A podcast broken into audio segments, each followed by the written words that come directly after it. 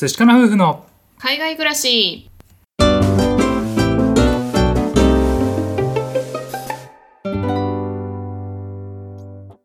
こんにちは。寿司かな夫婦のカンナです。あつしです。このチャンネルでは私たち夫婦のこと海外生活のことについて2人で配信しています。はい皆さんいつも聞いてくださってありがとうございます。ありがとうございます僕たちなんですけれども来週の月曜日19日にですね今住んでいる町からブリスベンというね1400キロ離れた町に向けて今引っ越しの準備をしているんですけれども、ね、約1週間前となったということで今ねどんな感じでこう引っ越しの準備をしているかっていうのを、まあ、ざっくばらんにねお話をしてみたいなと思います。はいまあね、やったこととしては必要ないものを選別したりとかそれを売ったりとか友達にあげたり、うんっていうのがね、まあ、一つ大きなことでもう一個はもうねやっぱり家をねきれいにしてなきゃいけないのでその準備をしてるって感じかな。そうだね結構バタバタしすぎてて毎日毎日ちょっとパニックの状態なんですけれども、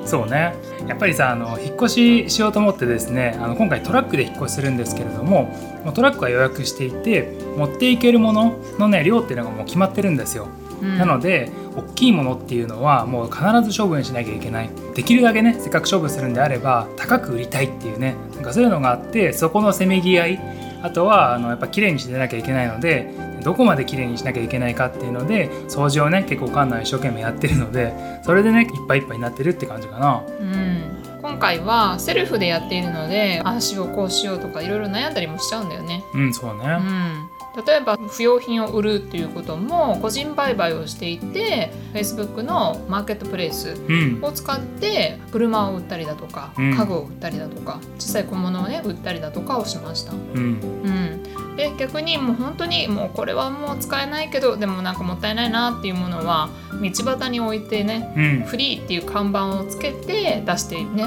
それで持って行ってもらうみたいなねことをしたりもしています、うん、ね日本だとねなんか変なところにゴミ置いてダメでしょって思うかもしれないんだけど、うん、結構こっちではそれみんなやるんだよね。そう。割とたくさんのものを出しといておいたらもうほとんどのものがね回収されていて、うん、うん、面白かったのが一つね私たちが今住んでる地域暑い地域で、うん、V 用のブーツを持っていたんですけれどももう全然使わなくて、うん、あそうだね、うん、ちょっと出してみようと思ってフリーで出しといたらなくなったんだよね。そうね。そうで夕方になって帰ってくる時にさ近所の男の子がね近くで遊んでるんだけれども その子が履いてたっていう そういうオチもあったりだとか。ねうん。まあ、でもただゴミを増やすっていうよりはリユースしてもらうっていうのがあるので、うん、そういうのがいいなっていうふうに思いました。そうだね、うん、あとはあのあんまり使ってないものとかで近所にですねオプショップって言われているリサイクルショップみたいなところがあってねでそういうところにこう寄付をしたというかね、うん、持って行ってでまあ誰かにこう使ってもらうみたいなねなんかそういう処分の仕方もしました。はい家具の不要品とかはそういうふうにやっていて、まあ、お家の掃除私たち今2人と愛犬1匹で過ごしてるんですけれども今回借りていたお部屋がね3年4年近く住んでいて、うん、でお部屋が3ベッドルームあるユニットのお家だったんですけれどもあまりね半分ぐらいしか使ってはなかったんですけれどもやっぱり広いとこう、ね、掃除のする場所がすごく多くなってしまって、うん、うん、で気づいたらあここも汚れてるあれも汚れてるってすごい気になっちゃって、うん、割と私の方がちょっと神経質な感じで気にしてしまっている状況です。うん、そうだね、うん、あんまりあの俺神経質じゃないから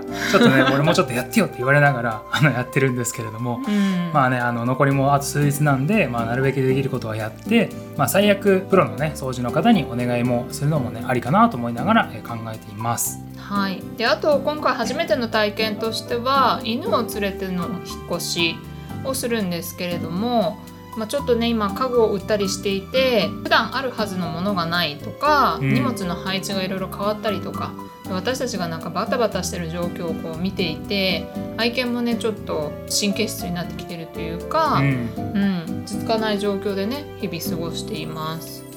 なのでなるべくこうストレスを発散できるように散歩をする時間を長めにしたりだとかコミュニケーションをね取ったりだとかしてはいるんですけれども環境の変化、うん、うんっていうのがどういう影響を及ぼすのかっていうのはちょっと気になるところだよね。そうだねあの昨日ですね僕らのダイニングテーブルと椅子をねあの売ったんですけれどもそれによってね今あの僕たちの夕飯とかご飯食べる時にですね勉強机で食べてるんですけどそれもねあの僕たち自身も違和感あるし愛犬の方もちょっとねなんかおかしいぞなんかおかしいぞって感じでねちょっとそわそわしているのでまあね普段と違う生活になるので体調を崩さないように、んあんまり無理しないようにやりながら、まあ、あと何日かなんですけどもやっていきたいなと思います。